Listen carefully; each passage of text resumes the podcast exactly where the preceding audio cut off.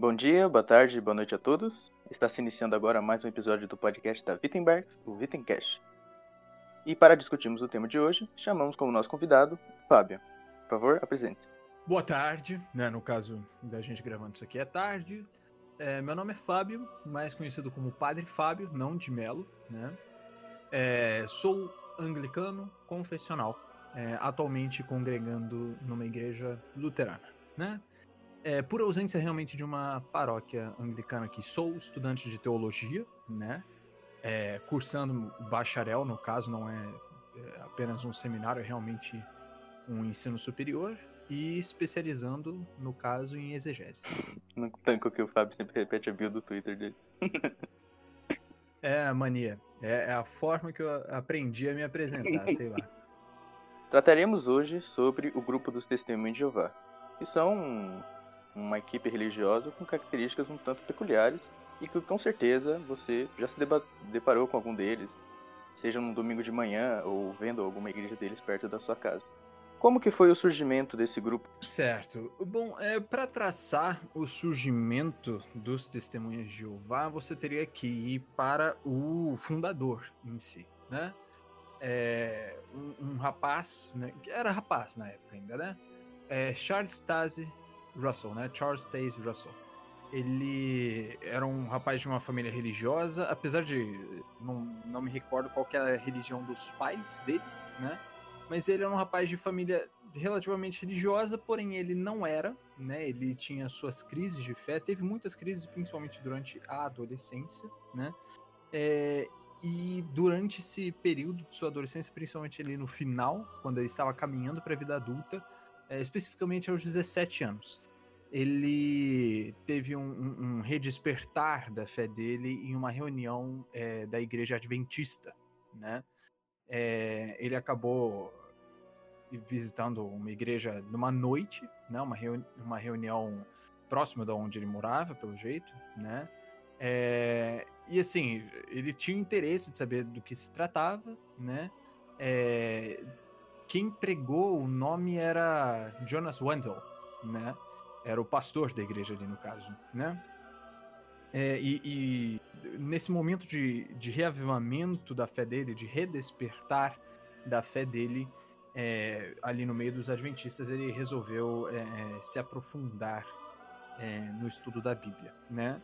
Acho que mais importante até do que isso, de entender Charles Taze Russell, antes mesmo de você entrar na vida dele, talvez seja interessante você conhecer é, o contexto histórico que ele se encontrava, no caso, né? É, é, o Russell, ele já é, é ali da, da, da região da Pensilvânia, né? é, morava nos Estados Unidos e o Russell ele, ele já tinha já vivia num contexto histórico que dizia muito sobre o momento é, que a teologia se encontrava, né?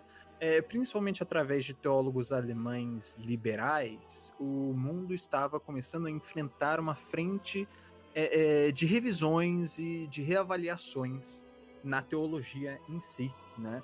acho que dá para se destacar, principalmente nesse caso do, da visita do Russell ao à reunião adventista, dá para se destacar é, a influência do pensamento que ele teve, é, que vem de um homem alemão chamado Johann Conrad, é, Konrad Dipper, né?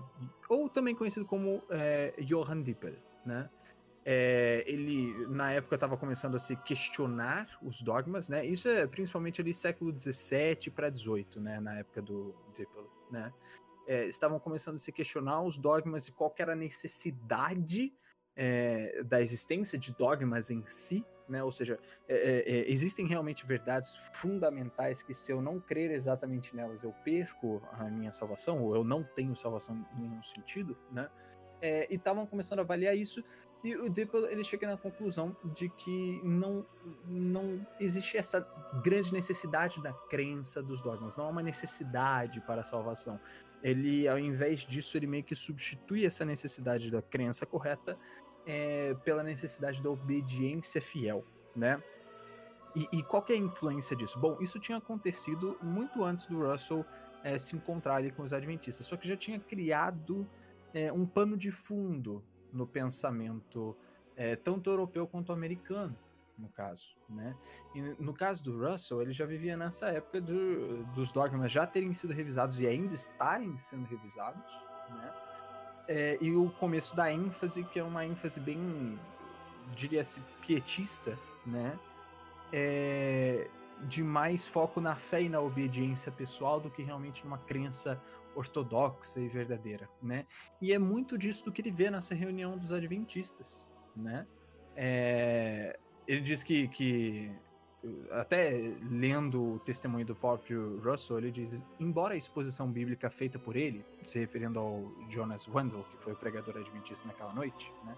É, embora a exposição bíblica feita por ele não fosse inteiramente clara, foi suficiente, sob orientação de Deus, para restaurar minha abalada fé na inspiração divina da Bíblia mostrar que os escritos dos apóstolos e dos profetas estão indissoluvelmente vinculados. É, é, ele viu ali nos adventistas, uh, naquela reunião, é, muita busca honesta, né, vamos dizer assim. Eram realmente pessoas que honestamente buscavam Deus e que tinham realmente o um interesse em obedecer, né? É, então ele, ele valoriza muito isso. Ele justamente comenta, né? A exposição bíblica não é, é inteiramente clara, né? É, porém, eles têm uma fé obediente, né? Então, para ele, aquilo foi suficiente, né? É, justamente entra nessa questão do Dipple, né? Os dogmas, é, é, é, às vezes, não são tão fundamentais e a obediência é maior. É, é, então, por conta desse contexto, começa a se desenvolver ali no Russell esse, esse pensamento, né? Logo depois que ele se converte novamente, entre aspas, na verdade, não diria nem que ele se converte novamente, né? Realmente um redespertar da fé que estava meio apagada por causa das crises. Depois disso, imediatamente, né? Ele quis ler a Bíblia com mais cuidado e, e estudar ela. Então ele justamente, é, justamente é, cria um grupo que inicialmente eles chamavam estudantes da Bíblia, né? É...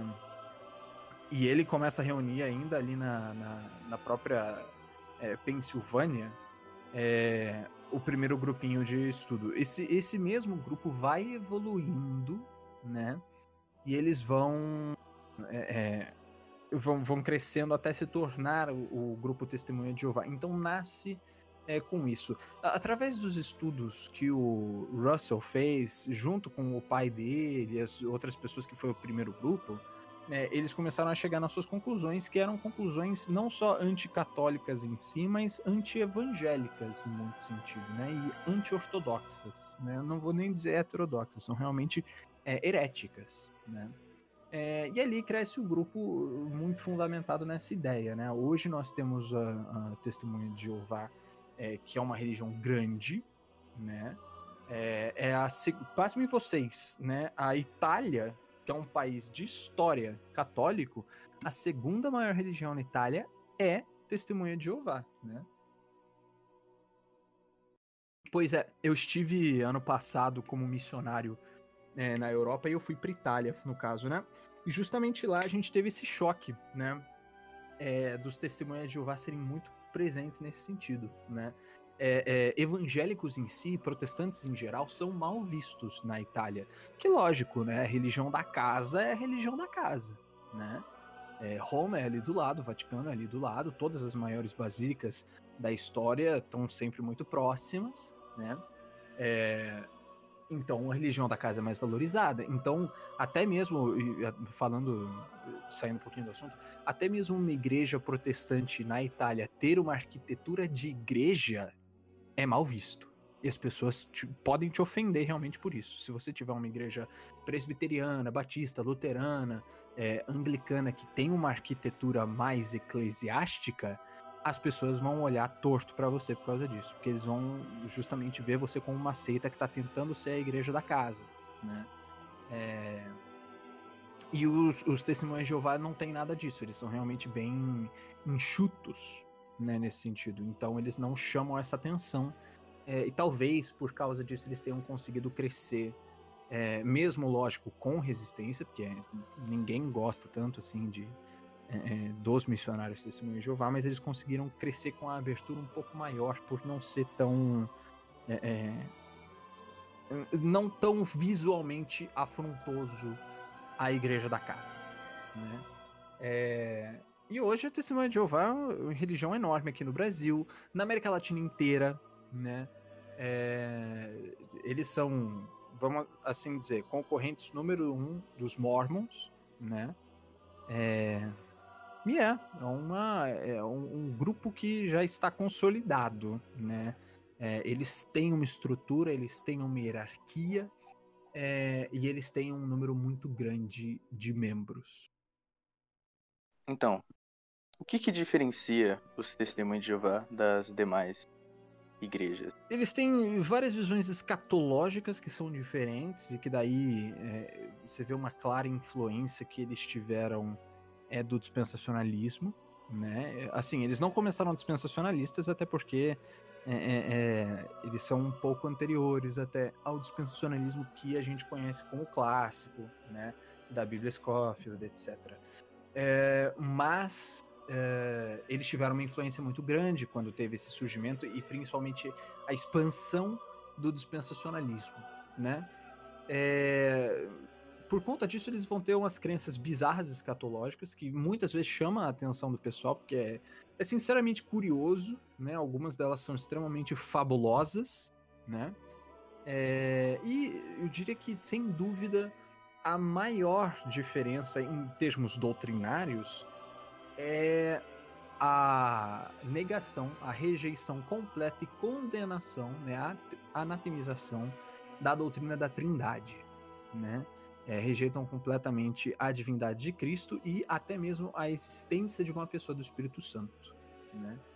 Então, eu diria que essas são as diferenças teológicas, e daí tem as diferenças práticas, né? Entre essas diferenças, é, é, uma das que eu acho mais gritante num sentido feio, assim, né? É que eles realmente são proibidos de conversar, em qualquer sentido, de conversar com ex-membros, né?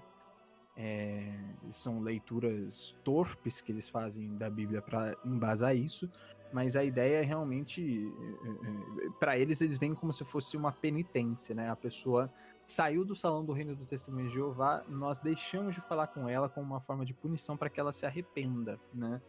É uma forma de excomunhão estranha, né? É, e muito assim, antipragmática, vamos dizer, porque, sendo honesto aí, já falando mais da minha opinião, é, se eu me desviasse de uma igreja e ninguém nunca mais viesse falar comigo, eu teria pensado que, na verdade, eu fiz a melhor coisa da minha vida, né? É...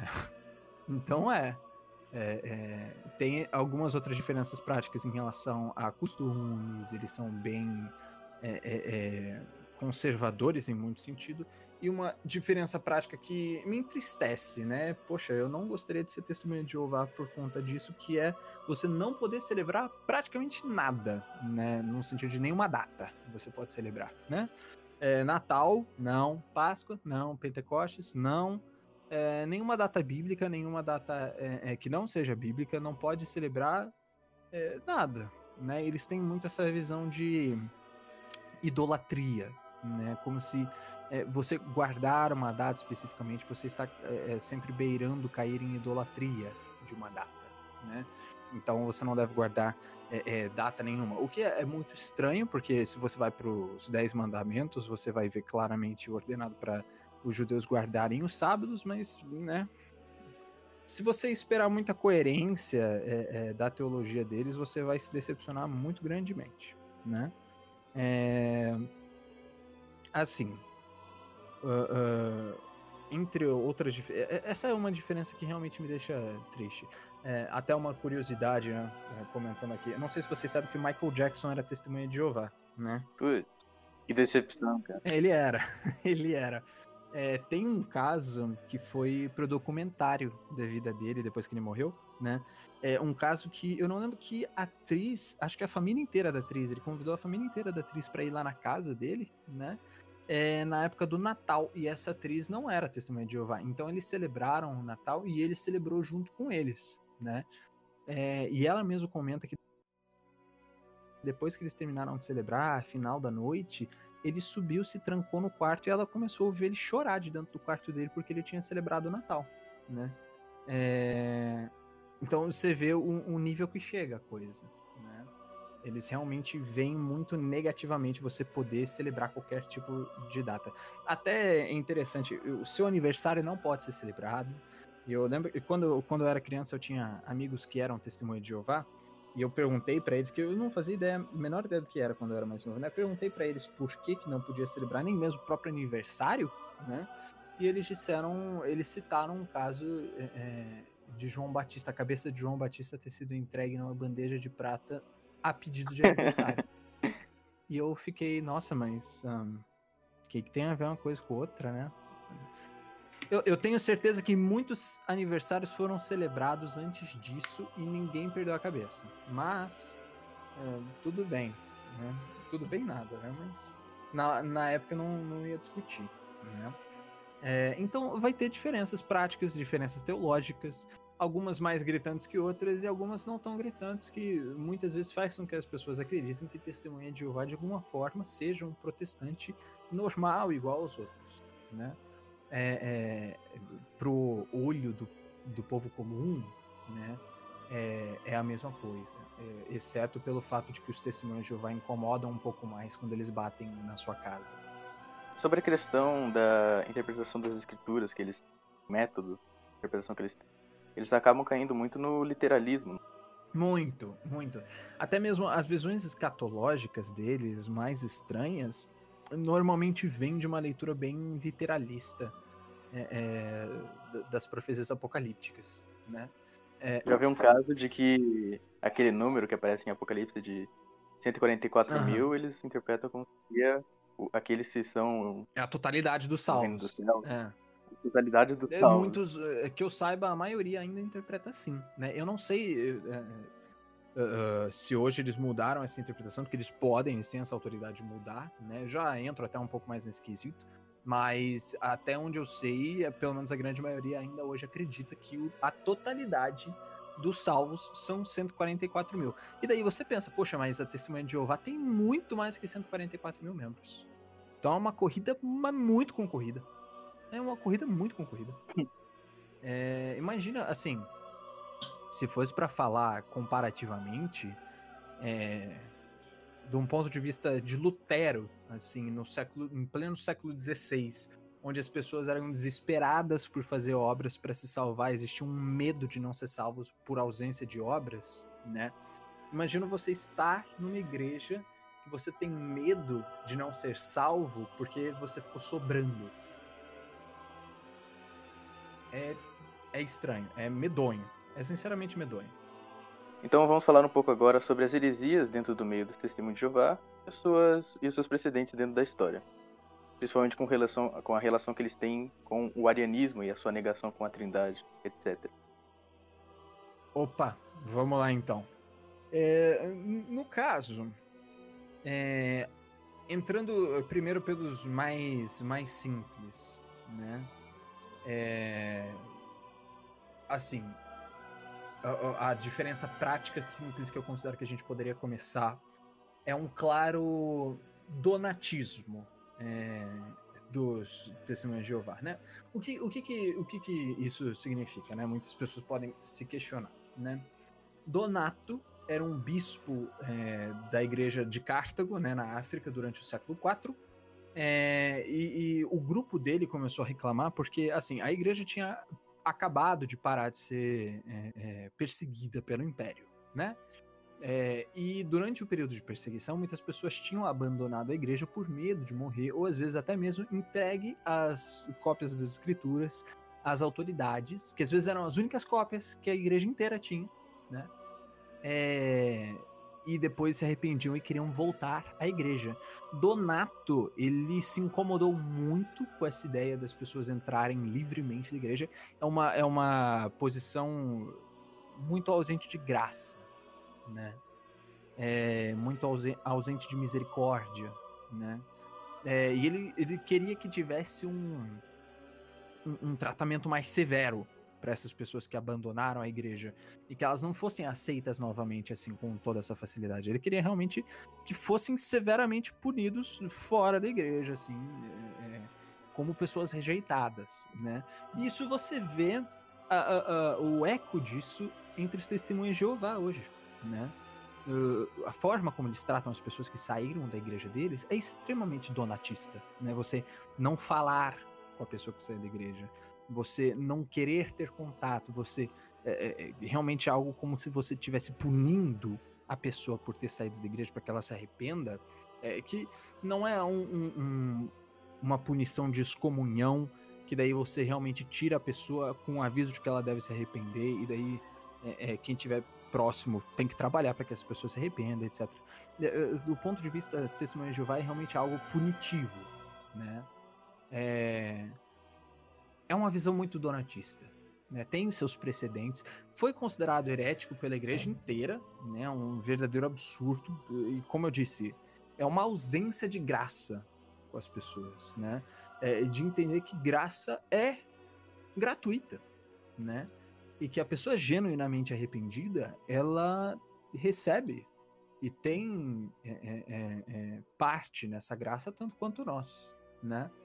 É, mas entre eles se replica essa heresia, entre eles se replica esse maltrato, né? Entre eles se replica essa é uma hipocrisia, né? É, e a igreja toda condenou o donatismo. Você vai ter diversas obras de Santo Agostinho contra os donatistas. Você vai ter obras de diversos, eh, diversos santos é, da história da igreja condenando os donatistas por conta disso, né? Como uma verdadeira heresia é, que não compreende a natureza graciosa é, e gratuita da misericórdia divina e até mesmo a função que a igreja tem de ligar e religar é, as pessoas ao céu, né? É, então, a primeira diferença que eu diria que é a mais simples no, no quesito da prática é esse donatismo, né? Um donatismo prático. A segunda diferença é, que eu poderia pontuar é essa do dispensacionalismo, né? É, e a influência que o dispensacionalismo tem sobre a teologia deles. O dispensacionalismo é uma heresia, certo? Ele é uma. Muitas pessoas vão ficar com um comichão no ouvido ouvindo isso, né? É, mas o dispensacionalismo é uma heresia. É uma heresia surgida há não muito tempo, na verdade, pouquíssimo tempo, é, comparativamente, né? É, na história da igreja. Ela começa, como eu já comentei mais cedo, com a Bíblia Scofield, né? Que era uma Bíblia de comentários, uma Bíblia de estudo, que apresentou pela primeira vez esse estudo de dispensações é, na história, né? É, um, é, uma visão muito, eu vou dizer, bizarra é, da forma como Deus agiria, né? É, colocar de uma forma completamente espantalhada da coisa é como se Deus tivesse vários planos e daí ele vê que um plano não dá certo ou ele deixa o plano tal incompleto e muda para outro. Então ele tinha um plano A, não deu certo, plano B. Ah, mas eu não quero mais fazer o plano B, vamos pro plano C. E daí são as. Eu tô falando isso de uma forma realmente muito espantalhada, mas é a forma como. Se você para e pensa, é a forma como eu vejo isso realmente, né? É que existem dispensações. Vai variar entre os, os dispensacionalistas, vai variar quantas dispensações se crê que existem, né? Alguns vão dizer que são duas, três, quatro, né? Aí já tem os que dizem que são sete ou mais de sete dispensações, né? é, Deus mudando de plano várias vezes, e às vezes ele muda de plano, mas ele volta atrás com o plano anterior, né? É, é estranho. É o que eu disse, tá espantalhado, muita gente não vai gostar de ter ouvido isso, mas eu tô tentando resumir. Existe uma influência muito grande do dispensacionalismo é, no testemunho de Jeová. Como eu tinha dito, a, a, forma como eles leem o Apocalipse de forma bem literal é uma forma muito é, é, dispensacionalista da leitura escatológica, né? é, a leitura escatológica dispensacional, a gente até faz a piada. Né? É, para o dispensacionalista, toda a profecia da Bíblia é literal, exceto os gafanhotos do Apocalipse. Eles são helicópteros. Né? É, mas é, é, é realmente isso, isso, é uma piada, lógico, é um exagero, mas é, é a forma dispensacionalista, principalmente dispensacionalista clássica, né? a forma dispensacionalista de ler a Bíblia é bem literalista, né? É, literalismo tem é, é, seus méritos e seus deméritos. Ah, o problema é quando você só lê de forma literalista. E daí você vai chegar a coisas absurdas, né? É... Então, é, é, muito do que eles têm de visão escatológica vem dessa influência dispensacionalista. E daí entra o que para mim é o pior e o mais pesado, severo e demoníaco de todos. É, e, claro, é, é, muitas pessoas vão se ofender com o termo demoníaco, mas eu espero que vocês ouçam o que eu estou dizendo com calma para entender por que é, isso é o que é, é, da onde eu estou partindo, quais são os, qual é o sentido de dizer isso, né? Escritos da Wittenbergs caindo imediatamente. eu não sei se a Wittenbergs tem é, é, testemunha de Jeová entre eles, né? Mas talvez agora seja o momento dos que são testemunha de Jeová ouvirem isso. É, e não é simplesmente um ah, vocês são porque porque sim, porque vocês são estranhos, né? É, mas realmente expor algumas das farsas é, é que se apresentam é, é, teologicamente dentro dessa deste grupo, né? vamos lá, como eu comentei, né? Uh, o senhor, o senhor Russell, né? Charles Russell, né? ele já vivia numa época onde os dogmas eram questionados, já estavam sob revisão, já tinham sido revisados e continuavam sob revisão, né? Eu já citei o caso do Johann Dippel, né? Mas muito antes do Dippel veio o Johann Semmler, né? Que ele questionou todo o conceito de dogma e a conclusão dele basicamente era que dogma não era realmente um dogma dogma, era uma coisa mais relativa, assim, não era uma questão de fé, né? Só depois veio o Dippel e depois do Dippel é, vem o Friedrich Schlampe, e aí que vem a grande questão. É que tem uma influência muito severa. A gente já gravou aqui na Wittenberg, é, o, aqui no Wittencast, perdão, né? Já teve um episódio aqui onde a gente falou sobre tradição, escritura, né, inspiração divina, sola escritura, a igreja primitiva, a visão de escritura e autoridade durante a reforma, a gente já comentou sobre isso. E nesse episódio, se você não ouviu, eu recomendo muito que você retorne nesse episódio, até para ter um contexto um pouco maior, porque eu não tenho como explicar tudo aqui de novo.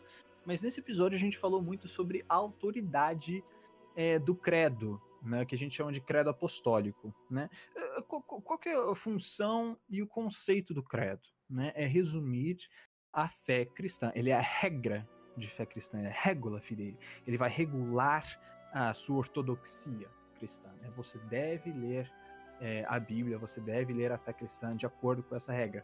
E, e naquele episódio, e, e muitas pessoas que são testemunhas de Jeová devem ouvir isso e achar estranho que eu esteja falando isso, mas eu recomendo muito, vá naquele episódio, certo? É, e passe o episódio inteiro ouvindo. Eu vou tratar lá sobre, é, sobre historicidade, dessa questão, né, sobre autoridade da tradição, o que, que realmente é a tal da sola escritura, que muita, muitos grupos eh, puxam para si, né, querem puxar a bola para o seu lado, de que não, nós, nós realmente acreditamos em, em sola escritura, né? É, mas o que, que realmente é sola escritura? É, e lá eu vou tratar sobre o credo de uma forma muito mais extensa, apesar de, lógico, ter obras que vai vai realmente tratar disso de uma forma muito mais é, acadêmica e desenvolvida do que, do que eu jamais poderia, né? A gente vai deixar o link na descrição para quem quiser conferir. Isso. Depois que terminar esse podcast aqui. Isso, isso é importante. Isso é importante. É, justamente o primeiro episódio do Vitencast, né? Foi o episódio número um. Pelo menos é, é, o que tá no Spotify. Eu corri aqui para dar uma verificada. É... No, YouTube, no YouTube também. No YouTube também. É ah, então, legal. O primeiro episódio do Vitencast a gente trata sobre isso. Volte lá um pouquinho, se você não ouviu, ouça aquele episódio, depois você volta. Eu espero que você já tenha ouvido, porque senão vai ficar meio estranho você voltar aqui depois, né? Mas vamos lá, né? Falei do credo. O, o credo ele é realmente de procedência apostólica. Quem escreveu o Novo Testamento são as mesmas pessoas que ensinaram esse credo né? É, e o credo é um credo trinitário, né? É um credo é, que tem é, é, é, uma exposição do, da doutrina trinitária, né? Então você vai aprender nesse credo é, Pai, Filho e Espírito Santo, né? O conhecido, crê em Deus Pai, Todo-Poderoso, Criador do céu e da terra, Jesus Cristo, seu Filho unigênito, nosso Senhor, concebido pelo Espírito Santo, nascido da Virgem Maria, padeceu sob Pôncio Pilatos, foi crucificado, morto e sepultado, ao terceiro dia ressurgiu dos mortos, subiu ao céu, está sentado à direita de Deus, Pai Todo-Poderoso, de onde há de vir julgar, é, para julgar os vivos e os mortos. Creio no Espírito Santo, na Santa Igreja Cristã, na comunhão dos santos, na remissão dos pecados, na ressurreição da carne e na vida eterna. Amém. É um credo trintário, de ponta a ponta, né? É, lá eu falo sobre o filho de Aquileia, Eusébio de Cesareia, o antigo credo romano, é, Santo Irineu de Leão, São Justino de Roma, São Cipriano de Cartago, Orígenes, né? Eu falo sobre tudo isso lá, né? É, e você vê que é um credo é, é trintário em si, ele é dogmático. E aí que a gente volta para a questão do contexto, né? É, como eu disse, os estudos que a gente tem hoje mostram que talvez a redação do credo em si é, não seja apostólica, até porque existem diferentes formas da sua redação, porém o conteúdo de todas essas formas é basicamente o mesmo, né? É, vai mudar uma palavra aqui e ali, normalmente sinônimos, né? Ou às vezes vai ter uma diferença de pausa, tipo uma vírgula, etc., mas nada que realmente altere. O conteúdo em si é evidentemente apostólico. Quem nega isso está em um nível de, assim, é, é, negação histórica absurdo, né? É, só que uh, uh, na época do Russell já tinha tido a influência de um homem chamado Friedrich Lamp, né? E o, Lamp ele já era um teólogo liberal, né? Na verdade, os dois Johann que eu comentei antes, o Semler e o Dippel, já eram liberais, né? E o Lamp já estava dentro de um contexto liberalizado da igreja. E o Lamp é, quando o Lamp, né, é, quando ele, ele faz essa análise do credo, ele realmente analisa o antigo credo romano, o relato de Rufino de Aquileia, de Eusébio de Cesareia, ele considera completamente ficcional. Ele diz: não, esse credo não tem autoridade nenhuma.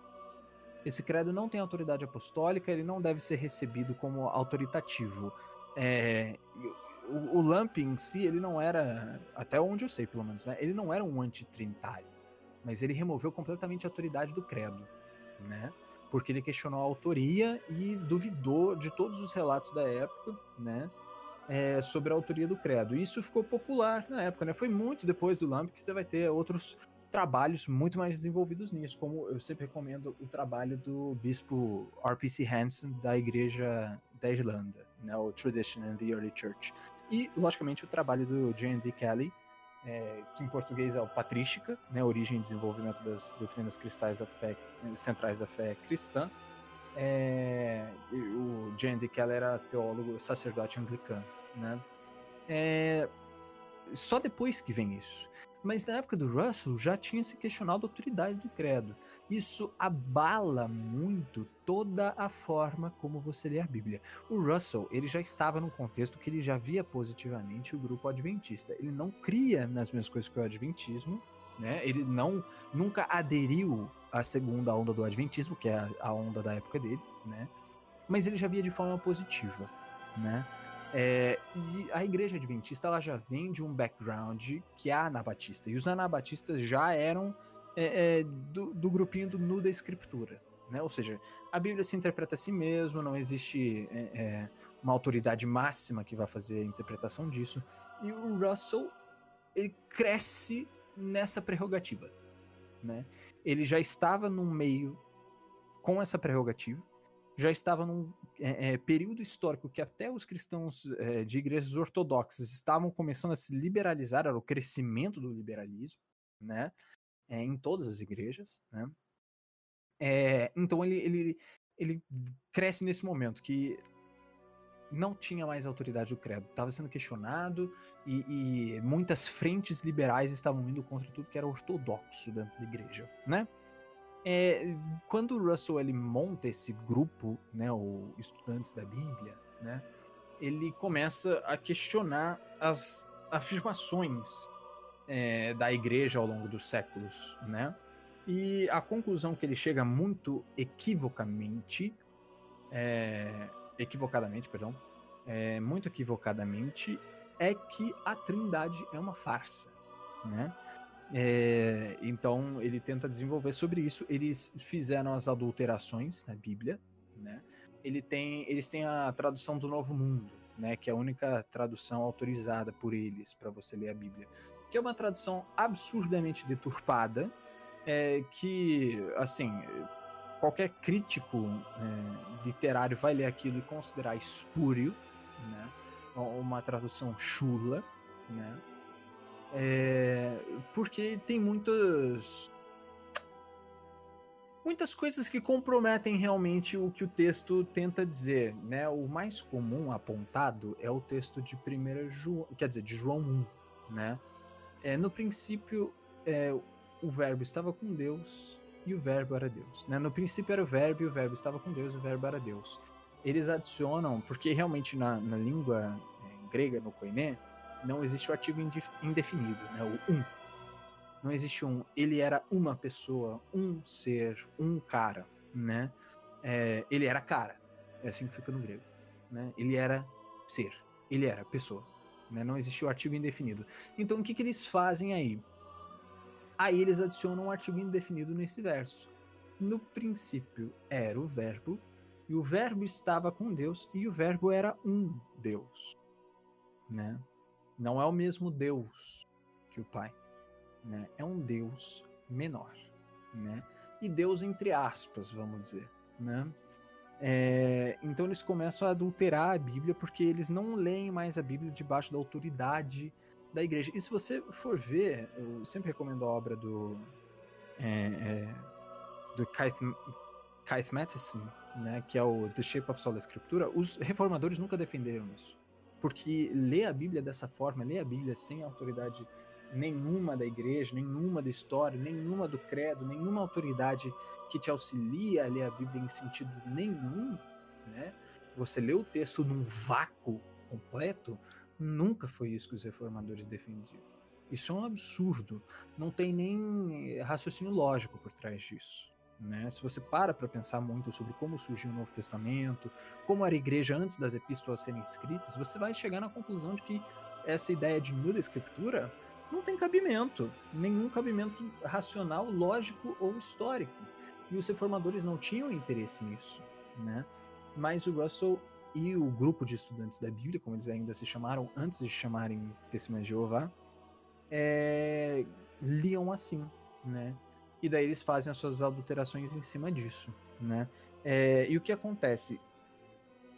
Eles adotam uma forma diferenciada do arianismo, né?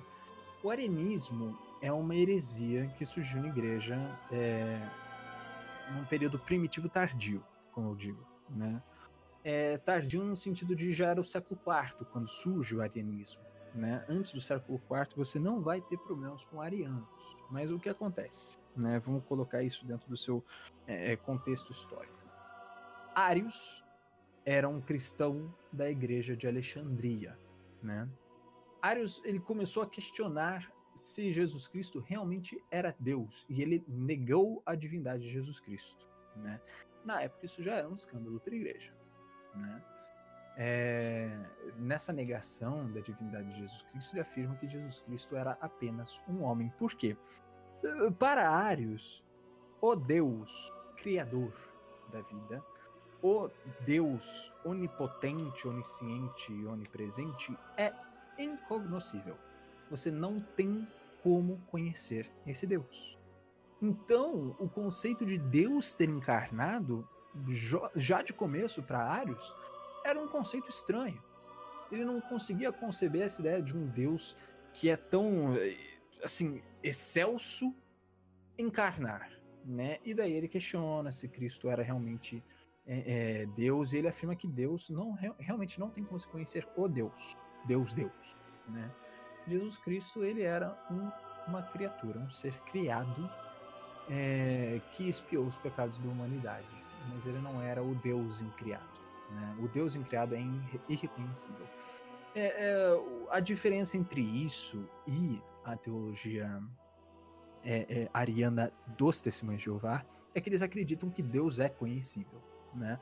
Mas todo o resto eles adotam, diários, né?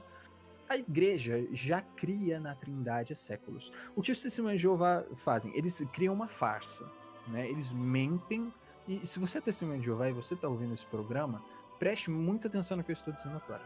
É uma mentira que a igreja criou a trindade no século IV. Nós temos, sim, todos os textos e em língua portuguesa já estão traduzidos para você poder ler eles é, anteriores a isso e que afirmam sim a divindade de Cristo e que afirmam sim a divindade do Espírito Santo é, é, e a não criação de Jesus Cristo e a doutrina da Trindade de forma geral, né?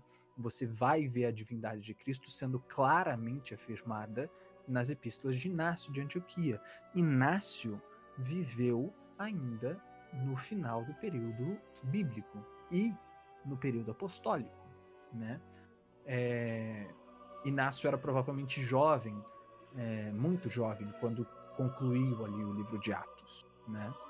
É, e adulto quando ele foi ordenado é, é autoridade sobre a igreja de Antioquia, né? É, Inácio foi discipulado, né? Ele foi mentoreado, entre aspas, poderíamos dizer, é, pelo apóstolo João, principalmente, né? Porque o apóstolo João ficou responsável pelas igrejas da Ásia Menor, né? Isso a gente bem sabe pela Bíblia. e a Antioquia fica naquela região. Então, é, é, Inácio estava sob a autoridade do apóstolo João e aprendeu direto do apóstolo João, além de, claro, ter aprendido do apóstolo Pedro, que foi quem fundou a igreja de Antioquia, isso está lá em Atos, né? isso não é questionável. É... Então, Inácio ele já tinha esse contato com os apóstolos e ele claramente afirma na sua carta a divindade de Cristo. Depois dele, você vai ter outras pessoas afirmando claramente a divindade de Cristo. Né?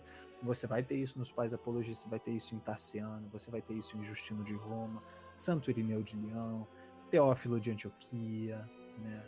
É, é, na verdade, o termo trindade, que muitas pessoas erroneamente atribuem a Tertuliano de Cartago, é, é um, um, termo que não veio de Tertuliano. Tertuliano é o primeiro a traduzir esse termo para o latim. Só que a primeira pessoa a realmente sistematizar a doutrina da Trindade, ou seja, no sentido de dar um nome para ela, né? Porque até então as pessoas acreditavam que Pai, Filho e Espírito Santo eram realmente Deus, né? É, mas não tinha um nome para isso.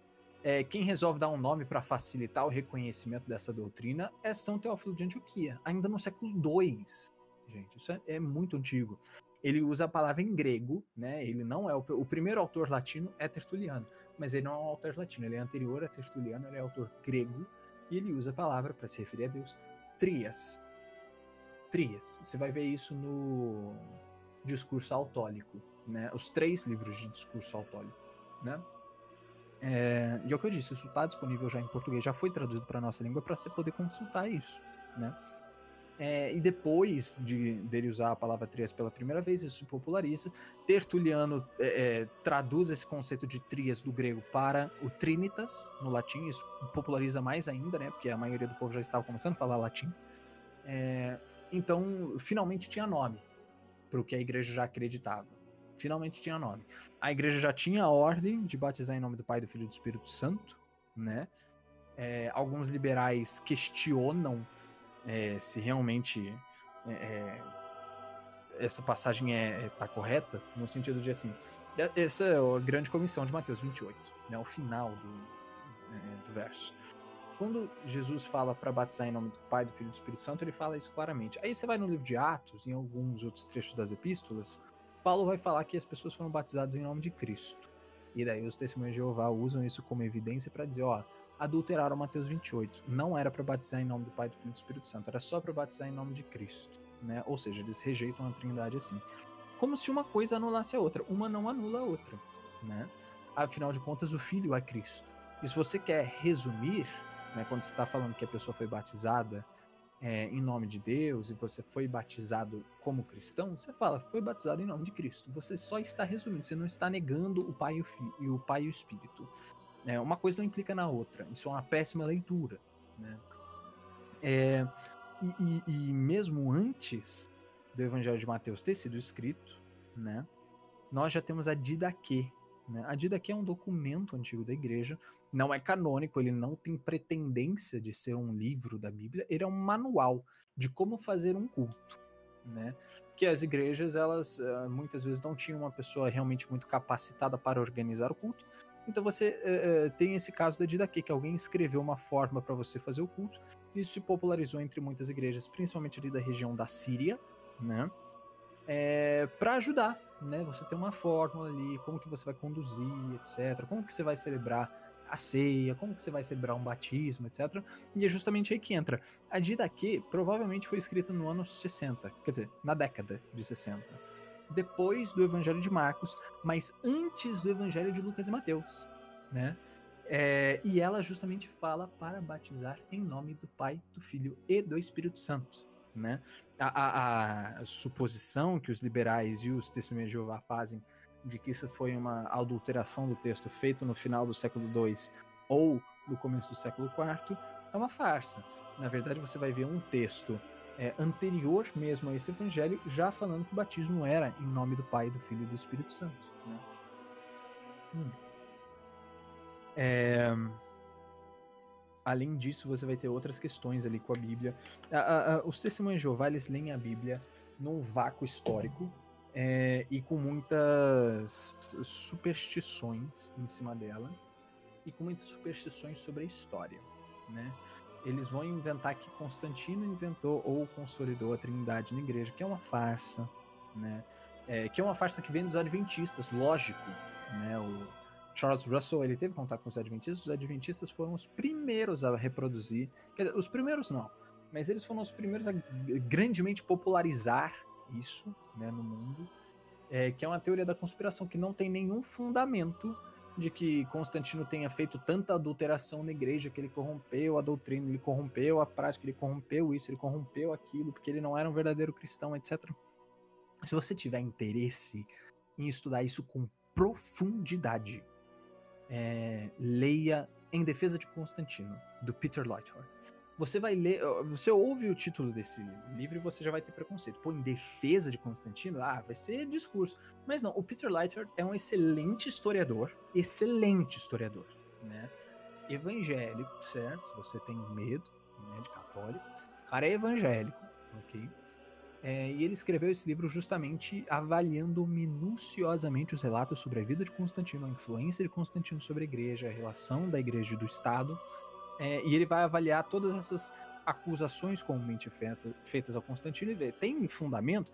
E no final, a conclusão que ele chega é que realmente é, Constantino é atacado por algo que ele não fez. Ele não tinha tanto interesse assim na igreja, não, bicho. É, ele teve interesse em é, é, convocar o Concílio de Nicéia porque ele queria promover o cristianismo e o cristianismo estava numa crise por causa de Arius, né? É, mas ele não teve essa influência sobre o concílio, não. Ele só mandou que fizessem, que ele precisava que a igreja dissesse, afinal de contas, o que vocês acreditam. O cara, Jesus Cristo, é Deus ou não é? Né?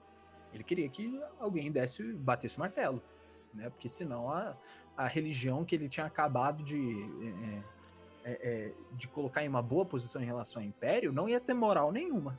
Ia estar tá totalmente dividido. Ninguém tinha interesse nisso. Né? É, então, até voltando para o contexto histórico, aproveitando esse gancho, Arius começa a falar contra a divindade de Cristo no século IV. É, isso se espalha dentro da igreja, muitas pessoas começam a questionar, e a maioria dos outros bispos acha isso ridículo, absurdo, né? É, então, justamente, gera essa crise na igreja, a igreja entrou numa crise enorme, né? É, então, como a igreja recentemente tinha acabado com as perseguições graças ao Edito de Milão, publicado em 312, por Constantino, que acabou com a perseguição sobre a igreja, é, como a igreja estava nessa situação e Constantino via a igreja com bons olhos, ele tinha interesse realmente em promover o cristianismo, ainda não oficialmente como religião do império, quem faz isso é Teodósio I, mais como uma igreja, quer dizer, como uma religião favorecida pelo Império, né? É, Constantino ele, ele solicita que os cristãos se reúnam, as autoridades da igreja se reúnam e debatam, afinal de contas, né? E batam o martelo. Então ele chama os bispos é, é, do mundo inteiro para se reunirem na cidade de Niceia em um concílio, assim como acontece em Atos 15. Né? Em Atos 15 você tem o concílio de Jerusalém dos apóstolos, que eles vão discutir né, se os gentios têm que se circuncidar ou não. A ideia de Constantino é que fizessem a mesma coisa. Reúnam-se, debatam o que, que é, o que, que não é, e daí você vai ter é, é, nesse, nesse concílio figuras muitíssimo importantes, né? É, o maior destaque, sem dúvida, é Santo Atanásio, né? É, Atanásio era um cara fantástico, ele é o bastião da teologia da Trindade, e ele refuta todos os argumentos diários é, nesse concílio. Né? Então, se você não crê na divindade de Cristo, e você questiona o concílio de Nicéia, você questiona a biblicidade disso, você quer ver argumento bíblico sobre isso, pega o Tratado sobre a Trindade de Santo Atanásio de Alexandria. Ele vai dissecar o texto bíblico e mostrar a divindade de Cristo, do Espírito e toda a doutrina da Trindade. Né? Arius se opôs a. Quer dizer, perdão, é, Atanásio se opôs a Arius e liderou o movimento contra o arianismo, que já era um movimento pequeno, o arianismo, né? É, era um movimento barulhento, só que ainda era relativamente pequeno. A maioria da igreja, lógico, manteve a doutrina de sempre, que sempre foi a doutrina da Trindade, né? É, e refutaram Arius ali. Então a igreja é, condenou abertamente o arianismo. Mas os testemunhos de Jeová, eles requentaram essa heresia, né? É um arianismo que a única diferença é justamente sobre essa questão de Deus ser conhecível ou não, e todo o resto é repetido, né? É, tem as suas questões menores, onde eles vão dizer que Jesus Cristo é um arcanjo Miguel, que é uma grande confusão, né? É, é, Calvino é a primeira pessoa a realmente trazer de novo, essa, de novo essa discussão de Jesus Cristo ser o arcanjo Miguel ou não. Ou melhor, no caso de Calvino, ele diz que o arcanjo Miguel é Jesus Cristo, não o contrário, né? É que o arcanjo Miguel era um nome que os hebreus deram para Jesus Cristo nas aparições dele porque eles não sabiam quem que ele era. Então, eles nomearam ele de arcanjo Miguel erroneamente. Né? Quer dizer, erroneamente em si não, né? mas era o nome que eles deram. Né? É... Calvino é o primeiro a trazer essa discussão de volta.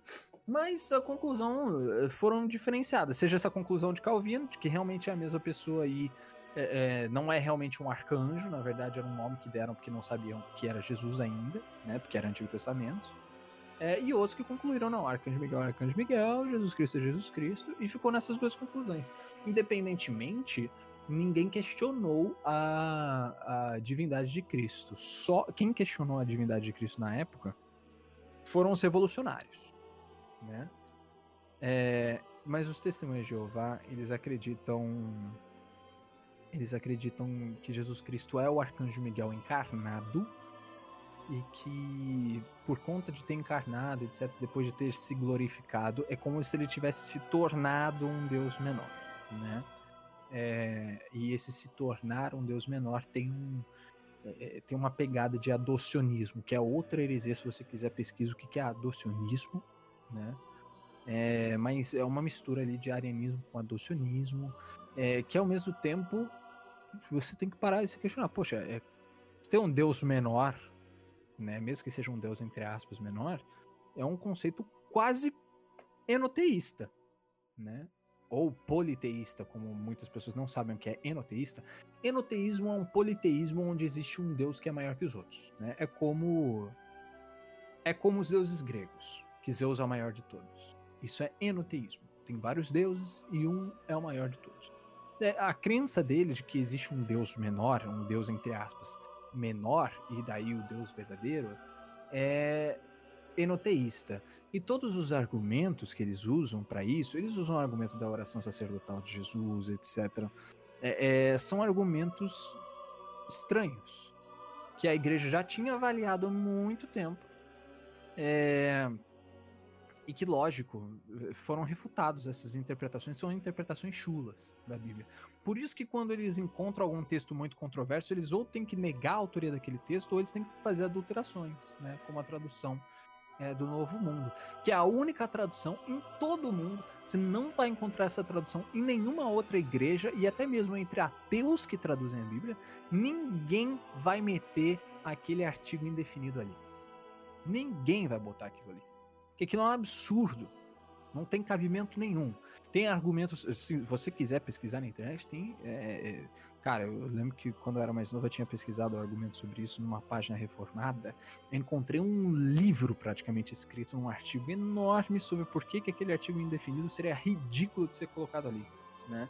É, mas eles insistem nessa tradução. Eles só podem é, é, usar essa tradução, que é justamente aí que entra uma questão de sectarismo, né? Eles adulteram e eles se fecham dentro do grupo deles de uma forma sectária, né?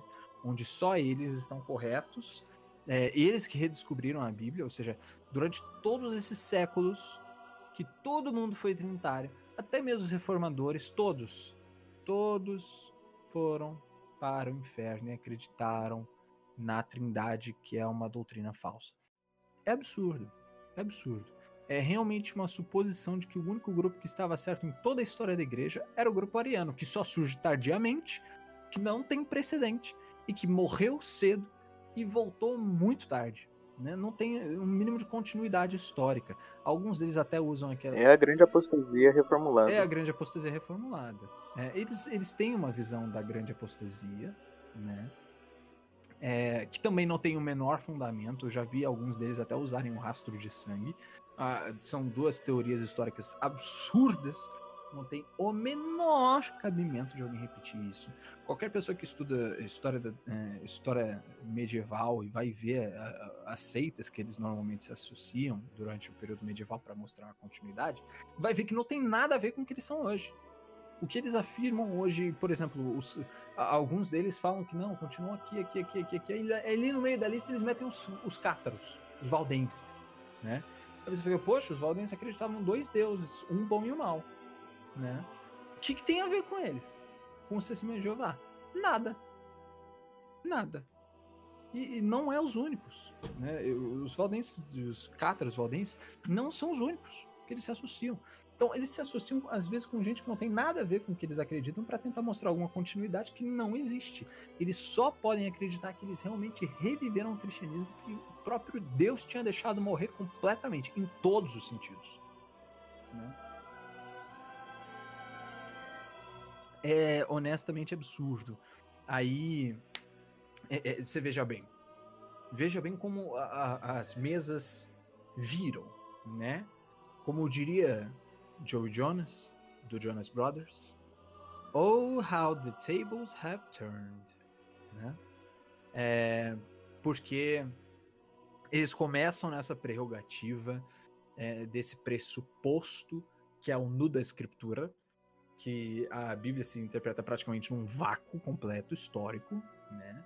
É, ou às vezes quando eles tentam ter alguma historicidade, eu encontrei uma vez no, no site deles, a Torre de Vigia, é, um artigo dizendo que os pais da igreja, Justino de Roma, etc., não afirmavam a trindade. Eu li o artigo inteiro, foi um dos maiores lixos que eu já li na minha vida inteira é, fraco e só pega quem tem medo de ler, porque daí, lógico, a pessoa não vai consultar para ver o que, está realmente dito lá, né? É, aí é fácil se manipular.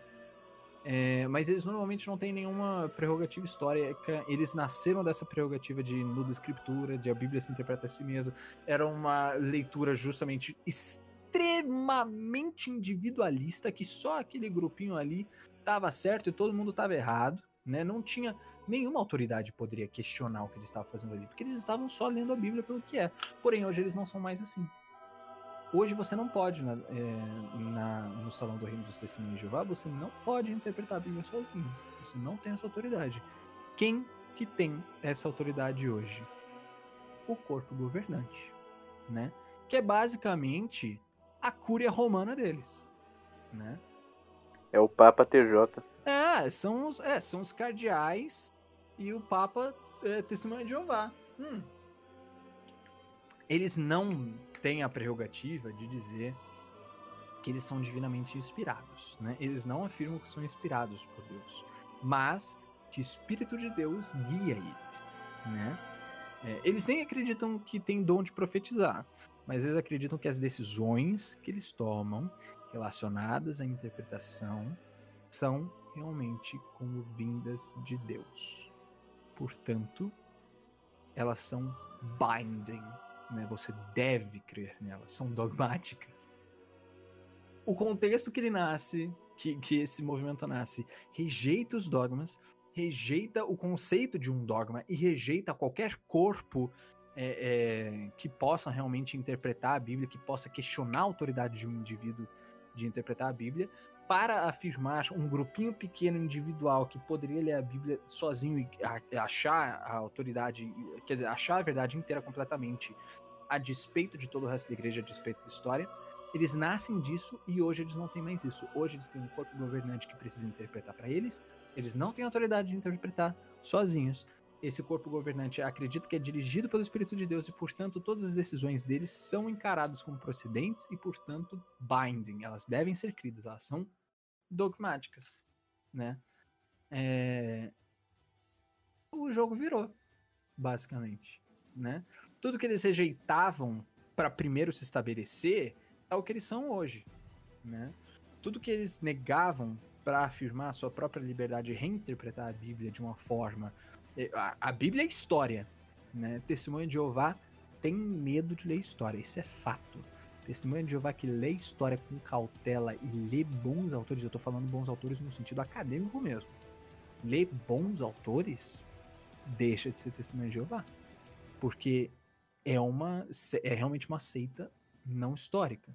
Se você é testemunha de Jeová você está ouvindo isso, você pode estar tá ofendido, mas eu estou falando com algo que você deve se atentar. Leia História da Igreja. Você quer começar com um livro básico? Eu te recomendo um livro básico. História do Cristianismo, do Bruce Shelley. Né? É um livro muito bom, simples.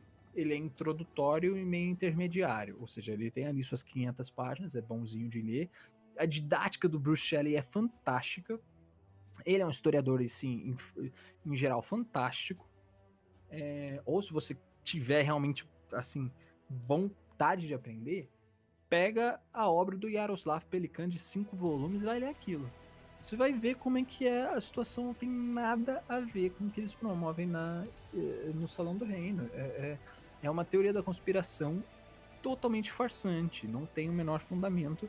E hoje, eles são o que eles criticavam os outros de serem no passado. Eles criticavam os, eh, os, católicos romanos por ter justamente uma cúria romana que interpretava por eles, um magistério que interpretava, e hoje eles têm o próprio magistério, que é o corpo governante, né? Você não pode interpretar fora desse magistério. Em si, no solo escritura, nós acreditamos que a, igre... Eh, a, a, Bíblia deve ser interpretada pela igreja, né? Porém, é, é, eles já passaram bastante disso, e eles têm uma mistura é, é, divisão entre nuda escritura e ao mesmo tempo uma autoridade máxima. É, é, bizarro, é realmente bizarro. Eu vou mencionar mais uma coisa, é, mais um erro que eu refutei esse erro num trabalho que eu fiz, que eu publiquei é, um trabalho da faculdade, né? Eu deixei ele público para quem quisesse questionar, que era justamente sobre a cruz, né? É engraçado, né? Você vê que realmente parece que os demônios têm muito medo da cruz em si. Né? Eles realmente têm medo da cruz. Por quê? É, o, o, povo mais judaizante, das igrejas pentecostais judaizantes, eles removem a cruz da frente e colocam uma estrela de Davi. Né? E os testemunhos de Jeová removem completamente a cruz em todo sentido, porque eles nem acreditam que a cruz é cruz. Eles substituíram a cruz e falam que Cristo foi pendurado em uma estaca. Né? Eles usam, abusam do termo xilos, né? É, que seria estaca, né, ou madeiro, ou árvore, né, também dá para dizer. É, eles abusam disso, dizendo que Cristo ele foi pendurado numa estaca vertical apenas e que a cruz em si é uma invenção de Constantino, também é uma farsa, né? Pode pegar isso, ó, na Epístola de Barnabé. A Epístola de Barnabé vai justamente falar que a cruz de Cristo tinha um formato de... A Epístola de Barnabé é provavelmente do século I ou muito do começo do século II, muito antes de Constantino né? Era uma pessoa próxima dos apóstolos, né? Não era o Barnabé apóstolo, mas era uma pessoa muito próxima dos apóstolos, né? É um abuso em si, porque realmente Xilos é estaca, só que a cruz também é uma estaca. E quando você se refere a cruz no grego, você pode, quer dizer, você usa Xilos, né? É, e até mesmo no latim crux também poderia significar estaca, né? Ou seja, é uma possível interpretação, né? Que seja uma estaca. Só que não é a interpretação correta. Né? E nós sabemos que não é a interpretação correta. Por quê?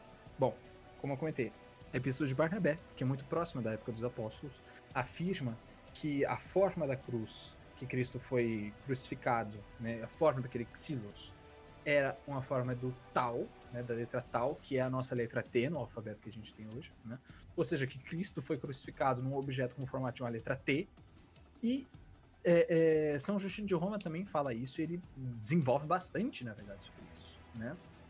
Justino de Roma, ele fala sobre o formato da coluna, que também tem esse formato de T, ele fala, ó, já prefigurava a cruz, ele fala sobre é, é, o, o, o poste no qual Moisés pendurou a serpente de bronze, que Jesus fala que ele seria pendurado com uma serpente de bronze, né? É, fala justamente que esse, esse, esse poste tinha o formato de T também, justamente para você conseguir apoiar um objeto de bronze, você não ia conseguir apoiar num, numa simples estaca, principalmente um objeto que era é, é, é alongado como uma cobra. Né? Você teria que ter uma base ali também para conseguir sustentar. Então, ou seja, aquela estaca tinha o formato de T. Quando Cristo compara àquela serpente de bronze em João 3, dá a entender que os dois seriam realmente crucificados, é, que Cristo seria levantado da mesma forma, ou seja, um objeto de formato similar, né? É, além disso, Cristo falando que é, é, que Pedro ele teria sido que, que, Pedro ia morrer da mesma forma que ele, né, com os braços estendidos, né? E se você for ver o relato da morte de Pedro, é, é, na tradição é justamente que ele foi crucificado de cabeça para baixo. Você vai ter vários relatos. Se, se, quiserem, eu passo depois o link até desse trabalho que eu fiz expondo todas essas questões. É, e vocês deixam no link da descrição também, né? Para quem quiser consultar, ver. Eu até, assim, quando eu entreguei o trabalho para a faculdade, lógico que ele não tinha imagens, né? É, mas eu coloquei depois imagens ilustrativas para é, ficar mais claro é, é o que, que significa cada coisa ali, qual é a representação correta, né? É, então essa é uma das diferenças também, e é mais um erro deles é, de abuso do texto do grego é, por medo da cruz. Falar sobre a questão de como eles, eles interpretam a natureza do Espírito Santo, de achar que ele é apenas uma força e não uma pessoa em si. Ah, sim, sim. É, eles têm essa visão sabeliana né, outra, outra heresia que surge ali no século IV, no século V, é, que, se eu me recordo bem, foi é, São Gregório de Nissa ou São Gregório Nazianzeno, é, que justamente refuta esse erro sabeliano, que rejeita que a, a, o Espírito Santo seja uma pessoa e afirma que ele é como se fosse realmente uma, uma força né, divina é, eles ressuscitam também esse, esse erro. São normalmente leituras mal feitas do Antigo Testamento, né? E algumas ignorâncias sobre algumas questões do Novo Testamento que mostram uma, uma real pessoalidade do Espírito Santo, né? É, então eles, eles é, é têm várias heresias antigas que se requentaram no meio deles. O donatismo, o arianismo, uma forma diferenciada do adocionismo. Aí vem essa questão do, do sabelianismo, né? É, essa visão de nuda escritura, que é uma visão que nenhum dos reformadores tinha em mente, que não faz o menor sentido histórico, né? É, o dispensacionalismo e, né? É, é, em resumo, daria para dizer dizer que são isso, né? A rejeição da cruz e daí a adulteração das escrituras são produtos, né? Não são. É, é... Eles são, são, efeitos, não são causas. Então, falar um pouco agora sobre a escatologia do sistema de Jeová e a questão também do milenarismo que eles defendem. Isso. Bom, primeiro a gente tem que ser claro que o milenarismo ele é uma doutrina histórica, né? Ou seja, ele tem, ele tem precedentes históricos. Isso é inegável, né? É, e nessas horas os testemunhos de Jeová gostam de se é, de puxar da história. Eles podem puxar das pessoas que eles mais odiarem, mas eles vão puxar da história para tentar se defender, né? Eu já vi muitas vezes eles usarem isso. É, eles normalmente posso estar errado, né? Mas eles são pré-milenaristas, né?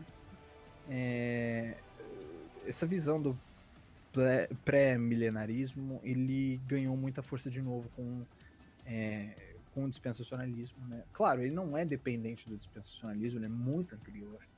É, mas ele ganha força de novo com a popularização do dispensacionalismo, a leitura literal do Apocalipse, né? É, essa leitura de dispensações, essas leituras diferentes e novas, né? E daí ele se promove de novo, porque a maioria dos dispensacionalistas normalmente é milenarista de alguma forma.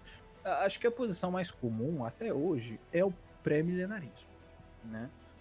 O pré-milenarismo ele começa principalmente ali no ainda no século I, certo? É, porque assim, a gente tem que ser honesto, o livro de Apocalipse é um livro misterioso em muitos sentidos, né?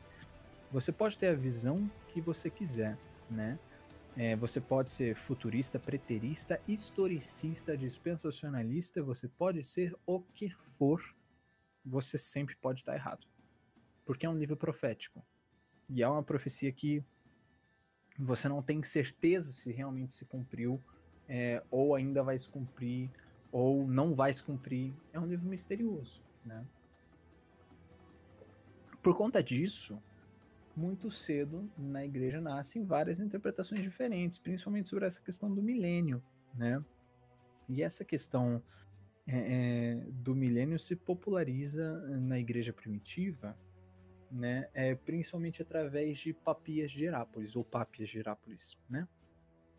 É, ele não era até onde a gente sabe, né? Ou ele era presbítero ou ele não era nem presbítero, né? Mas ele nunca chegou ao nível do episcopado, né? É, muitas pessoas acreditam que Papias conheceu João, porém hoje em dia essa tese já é mais descartada, que o que parece realmente, né, e o que fica mais claro nos relatos dele é que ele conheceu pessoas que disseram que conheciam João, né? E Papias ele não gostava muito de ler. Isso está escrito bem claro na história eclesiástica de Eusébio de Cesareia. Ele não gostava muito da leitura e não apreciava, ele preferia, nas palavras dele mesmo, ouvir uma palavra viva. Né? Ou seja, ele valorizava a pregação oral acima da escritura. Né? Na época dele era até compreensível ainda isso, né? porque é, o, o, ensino oral ainda era muito grande dentro da igreja, ainda vindo dos apóstolos. É, e daí ele normalmente ele aproveitava que muitas vezes ele conhecia essas pessoas que viajavam para lá e para cá e que falavam ter conhecido os apóstolos. Então é, essas pessoas às vezes contavam história nova de Jesus Cristo, etc, etc. E você vai ver justamente Eusébio falar que por conta disso Papias ele às vezes tinha umas histórias sobre o Cristo que eram muito fabulosas assim. Algumas são estranhas, totalmente contrárias à igreja é, mas algumas foram aceitas por muitos e outras foram rejeitadas por todos. Uma das que foi aceitas por muitos, e que o que tudo indica realmente começou com Papias, foi o pré-milenarismo. Papias é o primeiro a realmente ensinar essa interpretação ali, pelo menos é o que a gente tem registro. E ela se populariza por causa da popularidade de Papias, né? De ter conhecido os apóstolos, que na época acreditava se conhecer. Hoje a gente vê que realmente é muito pouco provável é, mas essa proximidade de Papias com os apóstolos. O primeiro a realmente divulgar de novo essa ideia de Papias é São Justino de Roma, né, do pré-milenarismo. Depois de São Justino de Roma, é, que era grande leitor de Papias, é, vem um grande leitor de São Justino de Roma, que era Irineu de Leão, né? Que também, também tinha lido Papias, mas mais leu São Justino de Roma, né? É, então, você vai ter principalmente nesses três aí na igreja primitiva, né? Papia de Herápolis, Justino de Roma, Santo Irineu de Leão, né? Então, o, o milenarismo tem sua prerrogativa na história da igreja, só que é uma doutrina estranha, assim, em si. Uh, olha, não é. Que eu saiba, não chega a ser um concílio ecumênico, né? É, são concílios regionais ah, eu já não me recordo qual que era. É, se não me engano, é um dos mesmos que condena. É, o é, é... é o de Éfeso? Não, não, não. O concílio de Éfeso é ecumênico. Não lembro que concílio que era, se não me engano, era um concílio africano. Que o, o próprio Orígenes, os ensinos de Orígenes, demoraram alguns séculos depois da morte de Orígenes para serem condenados, né? É o concílio de Éfeso. Aqui, ó. Ele condena o pelagianismo, preminilismo, o concílio de Éfeso. Aí ele condena o, ele condena o pré-milenarismo de Justino, é, Justino Marte, Irineu, Sertuliano, Orígenes. Ele vai de Éfeso condena isso. e aprova o quamilenismo de São Clemente, São Crisóstomo, São Jerônimo e Santo Agostinho. Uhum. Não, isso, isso eu me lembro, só que eu não lembrava, devia ter condenado o, o pré-milenarismo. Bom, no caso. É não, se no caso for isso, e no caso mesmo que a grande questão é a minha memória tá falhando, né? É, eu não me recordo disso no concílio de Éfeso, mas eu posso estar errado. E se for realmente isso, bom, então nós temos o concílio de Éfeso. Mas eu sei que concílios regionais também condenaram, né? É, principalmente concílios africanos, né? Porque uh, Orígenes, ele era um, um bispo africano e ele é, já tinha algumas suas ideias estranhas, né, porque ele era de Alexandria, e muitas vezes quando se discutia as ideias de Orígenes, de apocatástase, porque o próprio Orígenes tinha suas ideias escatológicas, e a principal era a apocatástase, normalmente quando se discutia a apocatástase, alguém surgia com a, a controvérsia do milenarismo. Né? Então, quando você vê alguns é, é concílios africanos condenando Orígenes, concílios regionais, normalmente, de alguma forma, direta ou indiretamente, eles vão falar em algum momento é, do milenarismo. Né? É, agora, se foi o concílio de Éfeso realmente, o primeiro, o concílio ecumênico de Éfeso, que condenou, pode ser que tenha sido e eu não esteja me recordando, né? Nesse caso, eu vou me abster de falar do de Éfeso. Mas os concílios africanos muitas vezes condenaram sim o milenarismo, isso é bem claro. Certo, então, é... acabamos por aqui. Agora, Fábio, se quiser, pode dar as suas considerações finais acerca do tema. Ah, minhas considerações finais. É o Salão do Reino das Testemunhas de Jeová, na verdade, todo uh, uh, o grupo Testemunhas de Jeová é um grupo sectário, é uma seita. Se você ouviu esse episódio, leve a sério tudo que foi dito aqui, não meramente como um ataque, mas realmente como algo que foi estudado, né? É, pegue os links que eu passei, é, que vão estar aqui na descrição, leia o, leia o meu trabalho ali, que é um trabalho breve, tem trabalhos mais desenvolvidos, o que eu fiz ali é breve, hein? É, o meu trabalho breve sobre a cruz. É, vai ter muitas defesas da Trindade, recomendo muito uh, a Trindade de é, Santo Atanásio de Alexandria, publicado pela Paulus, então se você quiser é, é, dar uma olhada. A gente tem a, a Trindade de Santo Agostinho, principalmente né, na coleção patrística. É, no, no de Santo Atanásio, em português, a gente tem a encarnação do Verbo, é, vai estar no volume número 18 da coleção patrística, certo? Tá ali por volta de uns 70 reais, mais ou menos, depende muito de onde você vai comprar, lógico, né? Isso é, é, é bem comum, né? É, acho que diria que principalmente essa encarnação do verbo ali que a gente tem em português para Santo Atanásio. Tem o de Santo Agostinho, né? Que é o, o a Trindade. Normalmente é mais caro esse de Santo Agostinho. Vai ter o de Santo Hilário de Portes também, que é muito bom, tratado sobre a Santíssima Trindade, né? Agora eu tô pensando, eu tô achando que a Trindade de Santo Atanásio não foi publicado em português, tanto que quando eu, eu li, eu li a versão americana. Eu não sei se foi já publicado em português. Bom, a gente tem a Encarnação do Verbo de Santo Atanásio, que é fantástico. Assim, fantástico mesmo. E, lógico, já vai tratar sobre a divindade de Cristo, já entra muito nisso, né? Então, se você tem interesse, talvez seja uma boa você começar pelo volume 18 da coleção patrística da Paulus, né? Você encontra ali por volta dos seus 70 reais ali na internet. Se você achar um lugar mais barato, ótimo, vantagem para você. Pode pegar também o de Santo Hilário de Portes, dá uma estudada nisso, ver os argumentos bíblicos deles, são argumentos fantásticos. A de Santo Agostinho é longa, cara, é um livro grosso, assim, um calhamaço absurdo. Se você tiver vontade de estudar, pega a Trindade de Santo Agostinho, estuda isso com calma entenda é, é, a doutrina em si, certo? É fundamental que você tenha um conhecimento do que realmente é Trindade. É, e daí você vai ter né, outros livros que são trabalhos mais recentes sobre a história da Trindade, etc. Pegue o livro do Peter Lightheart, que eu falei, em Defesa de Constantino, né? É, pega a História do Cristianismo, do Bruce Shelley. Vai dar uma estudada em história. Vai dar uma estudada em história, vai dar uma estudada em, em sistemática. Eu falo isso pro seu bem, para você ver que realmente o que estão vendendo para você é uma farsa. Não tem nenhum fundamento e só é reproduzido, isso ecoa, os argumentos de vocês só ecoam dentro do grupo de vocês, não é porque todo mundo está errado. É porque ninguém leva a sério é, argumentos que são provados não ter fundamento. Né? É, argumentos que já estão historicamente desconsiderados. Né? E é isso. Só lembrando que quem for comprar os livros de recomendação do Fábio, pode usar o nosso link na pra Amazon, né, que vai estar na descrição desse vídeo. E bem, isso é tudo, pessoal. E nós agradecemos a todos que nos ouviram até aqui. E agradecemos também ao Fábio por ter aceitado o nosso convite e se disponibilizado a estar aqui conosco. E, claro, não deixem de se inscrever, deixar o seu like, feedback nos comentários, porque tudo isso nos ajuda muito. Deus abençoe a todos e até o próximo episódio. Deus abençoe, muito obrigado pelo convite, pessoal. E é isso aí.